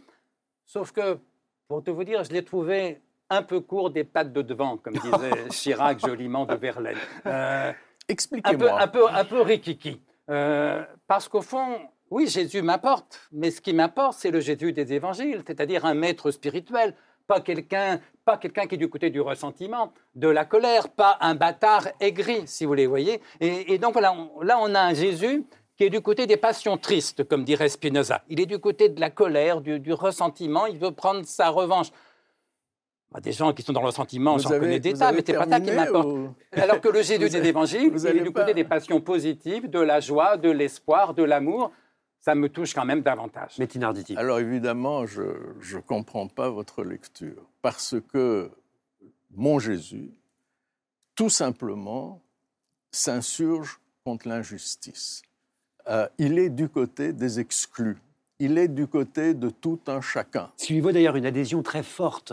Et Euh. il est, c'est, un être euh, fondamentalement positif. Alors, il n'est pas évidemment euh, dans une joie naïve comme peut-être vous auriez souhaité le voir, pas du tout.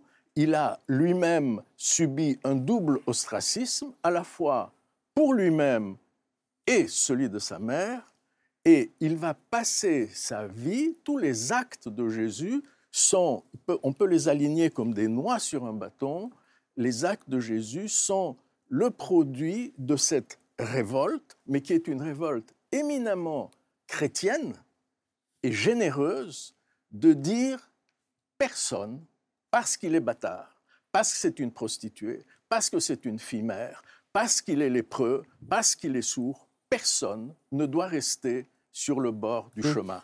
Oui. Et c'est au moment où Judas, qui n'a pas du tout cette ambition, Judas avait une ambition beaucoup plus modérée, c'était celle de créer une secte. Il y avait beaucoup de sectes à l'époque, tu l'as dit, n'est-ce pas? Le judaïsme de l'époque était beaucoup plus pluriel que le judaïsme d'aujourd'hui. Judas a une ambition de créer une secte. Euh, mais quand il voit Jésus sur la croix et qu'il voit cet homme qui incarne les souffrances du monde entier, qui a les bras écartés, ce n'est pas un détail. Il se dit, au pied de cette croix, tout être humain peut trouver la consolation. Eric Emmanuel Schmitt. Alors, je crois que jamais un livre n'a sollicité euh, ma tolérance euh, autant que le vôtre. Qu'est-ce que ça veut dire, ça? J'étais d'accord avec rien. Alors, je l'ai lu avec passion parce que j'ai lu beaucoup de livres de Métine Arditi et c'est que c'est un vrai conteur. Euh, mais, euh, mais, mais, mais je trouve que c'est un livre qui flingue le judaïsme, qui flingue le christianisme. Euh, vous êtes d'accord? Oui. Oui. C'est très euh, choquant. et euh, vous avez Mais le droit. bon sens du Vous avez parfaitement le droit, mais c'est clair que le livre fait ça. Et, euh, et le rôle que vous donnez à Judas, moi j'avais j'avais écrit un livre qui s'appelait L'Évangile selon Pilate, où aussi Oui. je me mettais dans l'intériorité de, de, de, de- Jésus et ensuite celle de Pilate. Et, et je vois, ça, ça m'a intéressé par contre, votre vision de Judas, parce que j'ai exactement l'inverse. Moi, vous, vous fondez finalement le christianisme sur une double vengeance. La vengeance de Jésus par rapport euh, aux insultes qu'il a reçues et la vengeance de, de, de, de, de- de Judas. Moi, quand, quand je repense au christianisme, moi, je le fonde sur un, un double sacrifice d'amour. Judas qui accepte d'être désigné comme celui qui doit montrer, Bien oui, sûr. oui, bien sûr. Mais celui qui doit montrer, euh, qui doit désigner, et il le fait par amour, par amour consenti. C'est pas le traître du tout. Et puis après Jésus lui-même qui fait le, sa- le sacrifice de sa propre vie. Donc moi je fonde le christianisme sur un double amour, sur un double sacrifice, et pas sur une double vengeance. Ça, ça m'a. Vous avez le droit. Mais pas- vous avez sollicité ma cas. tolérance. C'est vraiment jusqu'au bout. c'est pas, pardon, mais c'est pas ce que j'ai écrit. Si. Non, non, non, non, non. C'est peut-être ce que vous avez lu, mais c'est pas ce que j'ai écrit. Vous, vous dites euh, un double sacrifice, Judas, Jésus. Moi, je dis un double sacrifice, Jésus et Jésus.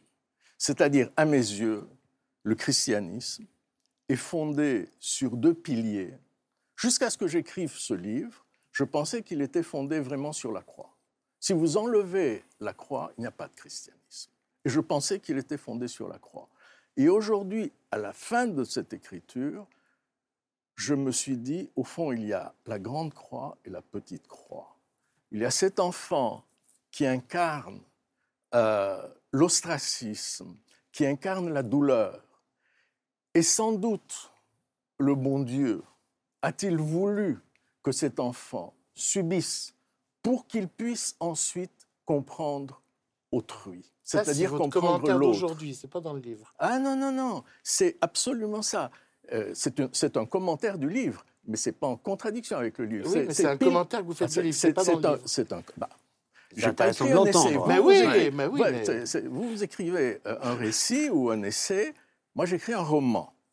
Donc, ce roman mérite peut-être euh, deux secondes de commentaire.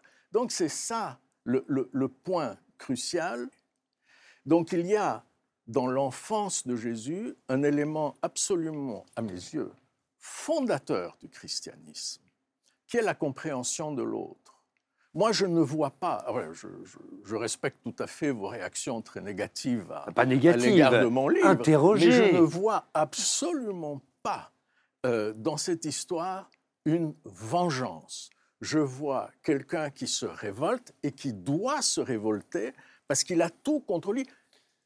Autre chose encore qui est très important, C'est peut-être cette lecture très psychanalytique que propose Métine Arditi, Non, euh, André c'est pas seulement ça. Imaginez une minute ce qu'était à cette époque la condition de la femme. Euh, moi, j'ai grandi quelques années en Orient, donc j'ai une petite expérience de ce qu'elle était il n'y a pas si longtemps. Imaginez il y a 2000 ans. Et imaginez cet homme qui, à sa table, appelle des prostituées, appelle des fimères, défie euh, ceux qui veulent lapider la femme adultère. Cet homme devait avoir un courage extraordinaire. C'est pas de la vengeance, mon Dieu, c'est du courage. Eliette Abécassis. Alors, euh, il ne faut pas s'étonner que ce, ce livre suscite des réactions parce que c'est un livre très, très, très provocateur. Pertinent. qui va très, très, Qui très, fait du très christianisme un malentendu, finalement. Tout le contraire. Mais non. Mais écoutez, tout, tout- tout le contraire. Non, ça fait du christianisme non seulement un malentendu, mais une escroquerie. Oui, de, de Judas. De Judas mandate les apôtres Est-ce qu'on pour va- faire croire aux gens que le Christ est ressuscité, alors qu'ils n'en croient rien. D'ailleurs, le Christ, votre Christ n'est pas ressuscité. C'est l'histoire que vous Et donc, racontez, le euh, christianisme ah, oui. résulte d'un mensonge. Non, pas d'un mensonge, mais d'un complot. D'un complot. D'un Et complot, Jésus, est une, mensonge. et Jésus Écoutez. est une victime du complot. Non, mais non. Regardez comme Là- ils sont là, passionnés vous- par votre vous- livre, vous- Arditi. Vous dérapez complètement. Euh, Je vous aime bien, mais vous dérapez complètement. Écoutez. J'ai le sens de la glissade. Oui, oui, oui. Écoutez, euh, il y a quatre évangiles canoniques. Il y en a eu beaucoup d'autres. hein. Vous en avez aussi contribué à. un. Il y a quatre évangiles canoniques. Sur la résurrection, ces quatre évangiles donnent des versions complètement différentes. Certes. Attends. Et ils auraient pu synchroniser leurs versions. Il y avait tout le temps. Ça ne s'est pas fait en 24 heures. Vous êtes d'accord? Ah oui. Pourquoi ils ne l'ont pas fait? Eh bien parce que, à mes yeux, ce qui est important, ce n'est pas le détail de chacun des quatre épisodes, qui évidemment divergent. Ce qui est important, c'est ce qu'il y a derrière, c'est-à-dire qu'à chaque instant, la vie recommence. C'est ça qui est important pour tout un chacun. Et c'est pour ça que Judas dit, écrivez vos épisodes, ne vous synchronisez pas. Faites en sorte que les gens trouvent derrière vos mots quelque chose qui est beaucoup plus immédiat, beaucoup plus fort dans leur vie et qui donne l'espérance. Cette espérance, elle naît de cette divergence.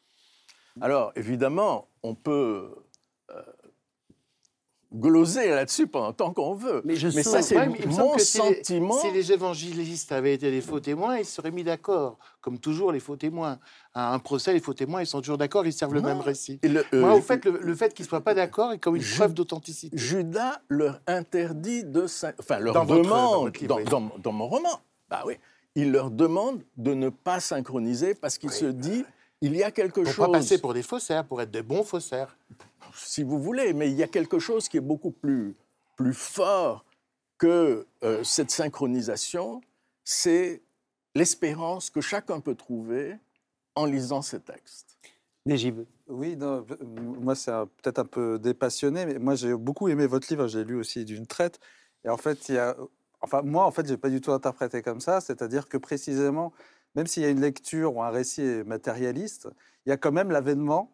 C'est-à-dire, on peut toujours se dire, en fait, c'était le dessein de Dieu Bien sûr. que tout ce que vous présentez, finalement, euh, il y, a- il y a ce côté toujours très, euh, très fascinant dans la religion, c'est-à-dire qu'il y, a il y a aussi quelque chose de performatif, c'est-à-dire qu'à partir du moment où il y a des prophètes qui énoncent des choses, euh, quand ça advient, je veux dire, c'est une religion quand même où euh, qui, qui est- y a des, mi- des- des milliards de, de croyants, enfin, elle est bien advenue. Donc moi, en fait, c'est ce qui m'a fasciné dans votre livre, c'est-à-dire en partant, euh, je, partais sur ce récit très matérialiste, et je me suis dit, mais en fait, on peut complètement renverser euh, ça, puisque la religion, enfin, la religion chrétienne advient, euh, advient au bout du compte. Quoi. Et moi, c'est ce qui m'avait vraiment fasciné à la- quand j'ai fermé le livre, en fait. Mais bon, c'est... Un- Moi, je suis parti de cette idée, n'est-ce pas? C'est que un an, c'est ce qui explique aussi le titre. Euh, on m'a dit ce titre est provocateur. Bah, un peu. Écoutez, ce titre, c'est un titre de tendresse. C'est-à-dire, je reconnais dans ce titre le drame de cet enfant ostracisé et je salue ce drame. Je, je m'associe à ce drame.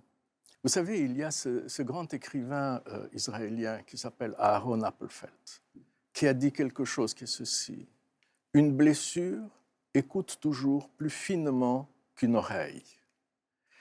C'est cette blessure d'enfance, à mon sens, qui a fixé euh, le chemin de Jésus. C'est un chemin sur lequel euh, je m'inscris tout en étant agnostique, tout en ne respectant, tout en ne croyant pas en les dogmes. Mais c'est un chemin que je suis. Vous parliez tout à l'heure de Cheng. On a posé la question à Cheng, êtes-vous chrétien? Et il a répondu, je m'inscris dans la démarche de Jésus. Et quand j'ai entendu ça, je me suis dit, c'est exactement mon sentiment. Je, n'avais pas réussi à mettre les mots. Oui, mais c'est un peu le, paradoxe que j'évoquais tout à l'heure. C'est que moi, je suis parfaitement d'accord avec vous pour dire que oui, Jésus n'est qu'un homme, il n'est pas ressuscité, il n'y a, a pas de miracle. c'est ce qui me gêne, c'est pas ça. Ce qui me gêne dans la que vous en faites, mais vous avez bien sûr le droit de le faire, mais c'est deux choses. Un, insister sur le ressentiment. il a été ostracisé parce qu'il était bâtard et toute sa vie dépend de ce traumatisme initial. Pourquoi pas Mais c'est une autre lecture du, Jésus des, des évangiles. Euh, et deux, et surtout l'idée que les apôtres ont délibérément menti ils ont voulu faire croire aux gens que le Christ était ressuscité. Moi, je pense que la résurrection, c'est une illusion, mais sincère, comme toutes les illusions. Ce qui me gêne, c'est de ramener ça à un complot, comme vous disiez. Je me méfie de tous les complotismes, et ça vaut pour Jésus comme pour le Mais vous en voyez un là quand même. oui. soudain, il y a un doute qui me vient. Euh, j'ignore si vous y croyez vous-même ah. à ce que vous avez écrit. Totalement. Ah, totalement. Alors que moi, je l'ai vraiment lu comme un roman. Hein. C'est un roman, mais j'y crois totalement. Et je dois vous dire que après coup, mais vraiment après coup, ça a été écrit très vite. Et j'étais très pressé de le sortir. Après coup, je me suis dit qu'il y a là, ah, toute modestie gardée, hein, une dimension très forte qui est autobiographique. Parce qu'au fond, Jésus euh, par conviction personnelle et par fidélité à Joseph, à son père, son vrai père, père spirituel, euh, Jésus se sent juif, fidèle au judaïsme, euh, ne veut pas créer une scission dans le judaïsme, mais néanmoins se révolte contre les grands prêtres. D'ailleurs, il fait une promesse à son père lorsque euh, Joseph meurt, voilà. promesse de ne pas trahir les lois voilà. juives. De, ce qu'il fait, ne pas trahir les lois, mais finalement, bon, il se laisse un tout petit peu quand même euh, influencer par Judas. Euh, mais il ne trahit pas. Et moi, je me retrouve totalement agnostique, juif, je veux dire, par, par naissance, par héritage. Et depuis euh, une quinzaine d'années, une partie très importante de ma vie, c'est ce que je fais au Proche-Orient euh, pour essayer de faire dialoguer juifs et arabes, israéliens juifs et israéliens arabes, euh, palestiniens de Cisjordanie et israéliens juifs. Et lorsque je vois ce qui se passe, vous en avez parlé tout à l'heure, mmh. lorsque je vois ce qui se passe, qu'est-ce que... Évidemment que je suis très en colère et que cette colère elle a, traversé mon livre. Mais qu'est-ce que je vois aujourd'hui en Israël, qui est le lieu qui incarne le judaïsme Aujourd'hui, il faut le dire. Qu'est-ce que je vois? Des ministres, des gens puissants, qui se réclament de la religion et qui font subir à autrui des, des, sévices qui sont à l'encontre de la religion, à l'encontre télescopique. Il y a un télescopage total. Donc évidemment que là-dedans, euh, j'ai mis ce que moi je ressens, c'est-à-dire une révolte contre cette prise en otage des principes d'une religion qui était la première à dire tu aimeras ton prochain comme toi-même, c'est dans le Lévitique, et à dire également tu n'oublieras pas que tu es étranger en terre d'Égypte. Le bâtard de Nazareth de Métine Arditi s'est publié chez Grasset et c'est déjà l'heure de se quitter. Eric Emmanuel Schmitt, est-ce que vous êtes d'accord pour faire quelque chose que vous n'avez jamais fait dans la grande librairie? Ah, surtout, moi j'adore faire quelque chose de Très bien. Euh, prendre ma place, tout simplement. Ah Temporairement. interroger Métine Arditi sur son pour, livre. Pour un texte que vous avez écrit, un texte inédit pour les téléspectateurs et les téléspectatrices de la grande librairie, droit dans les yeux. Je vous la cède volontiers. Merci.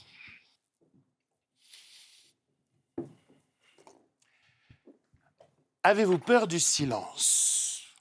Comme vous l'avez remarqué, notre époque le détruit.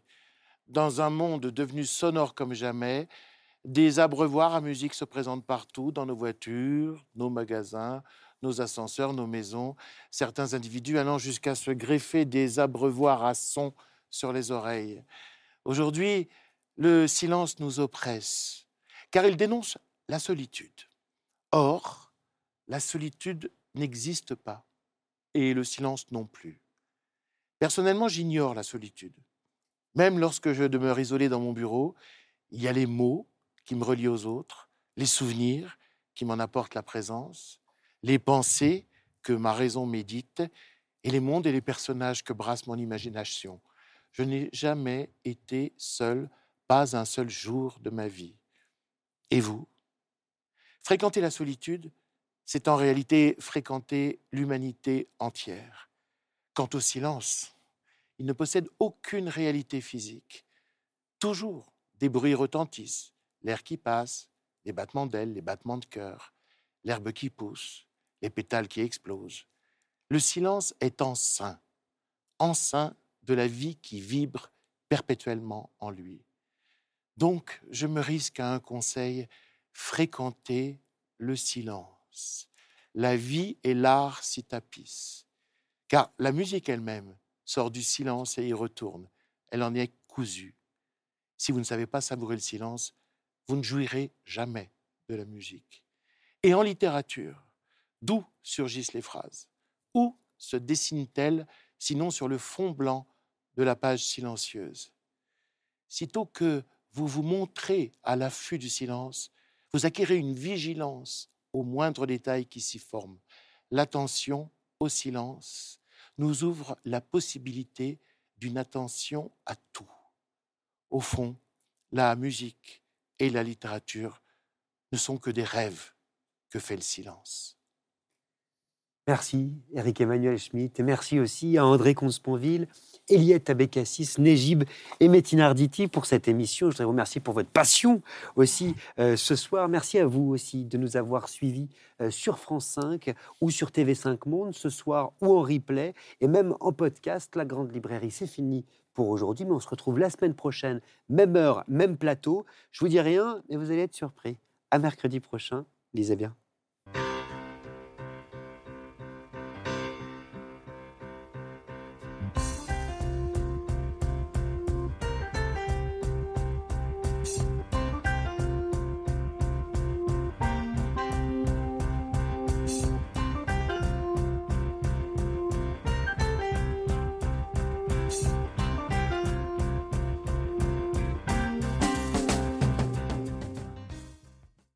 C'était La Grande Librairie, un podcast de France Télévisions. Si ça vous a plu, n'hésitez pas à vous abonner pour ne rien louper. Vous pouvez aussi retrouver les replays des émissions en vidéo sur France.tv.